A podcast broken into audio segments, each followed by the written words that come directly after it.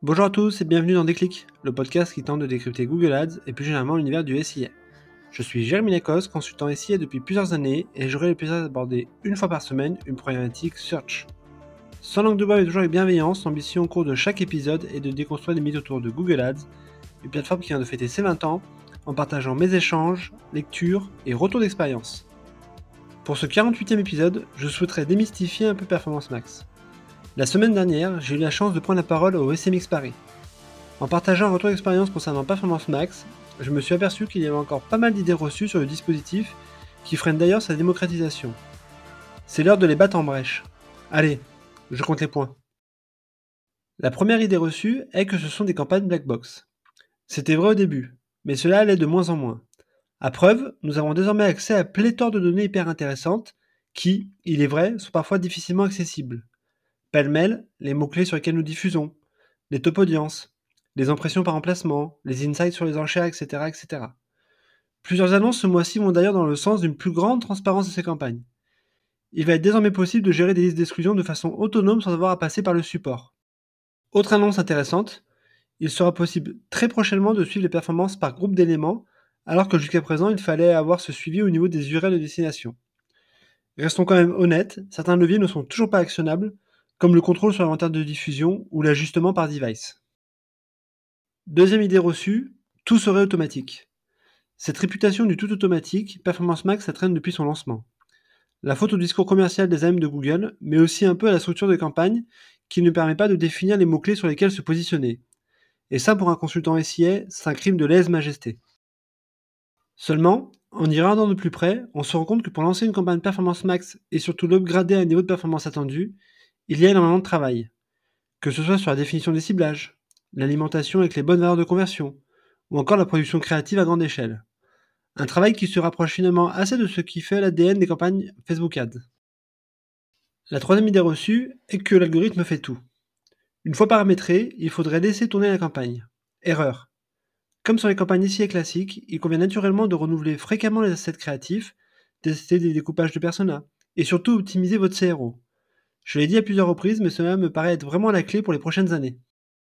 Avec l'augmentation continue des CPC et la perte de leur maîtrise, il va falloir concentrer son énergie pour optimiser l'expérience client et faire en sorte d'augmenter le taux de conversion. Les nouveaux acteurs ont souvent une belle carte à jouer car par définition ils n'ont pas de legacy technique, à l'inverse des acteurs historiques qui bien souvent doivent composer avec des contraintes techniques importantes. Dans mon secteur, il y a souvent un monde entre les landing pages des startups et celles des banques traditionnelles. Quatrième idée reçue, cela tuerait les campagnes SIA classiques. Je vous ai déjà fait part de ma théorie personnelle, pensant que d'ici deux ans, Performance Max sera le seul type de campagne disponible dans Google. Mais nous n'y sommes pas encore et avons à disposition encore pas mal de typologies différentes. Seulement, beaucoup d'annonceurs font le constat que Performance Max assèche fortement les autres campagnes en prenant une place de plus en plus importante dans leur compte. On va pas se le cacher. J'observe la même dynamique sur mes comptes, mais de là à dire que Performance Max cannibalise le reste du compte, ou qu'il faut jeter les autres campagnes classiques, Bien sûr que non. Allez, trois exemples pour s'en convaincre. Premièrement, le jeu de match type fait que lorsque nous achetons la requête en exact, c'est bien la campagne SIA qui diffuse et non la campagne Performance Max. C'est l'une des raisons qui justifie de ne pas basculer tout le compte en large uniquement. Ceci fonctionne aussi avec les campagnes YouTube ou Discovery qui prennent le pas sur Performance Max.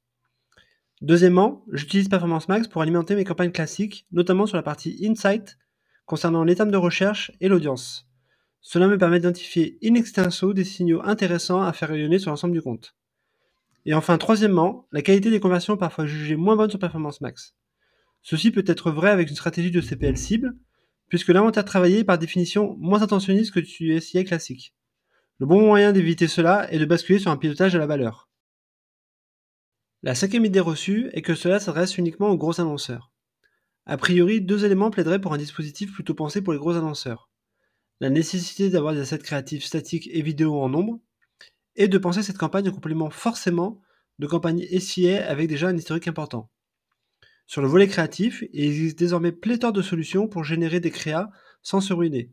Sans même parler des outils IA du moment, je pense par exemple à des acteurs comme PlayPlay qui génèrent des vidéos en se basant sur des bannières statiques, ou même à l'outil Google qui scanne votre site web pour générer des créas statiques. Et sur le volet maturité de compte, je suis assez perplexe. Évidemment qu'avoir un historique de compte important constitue un avantage, notamment dans la compréhension et définition de ses audiences cibles, mais à l'inverse, Lancer une campagne Performance Max from scratch ne me paraît pas être contre-indiqué. La seule inconnue restera le CPA cible ou la valeur de conversion à aller chercher. Mais côté audience, l'annonceur pourra s'inspirer de ce qu'il fait en social par exemple. Voilà, ce 48e épisode touche déjà à sa fin, j'espère que vous avez eu le déclic.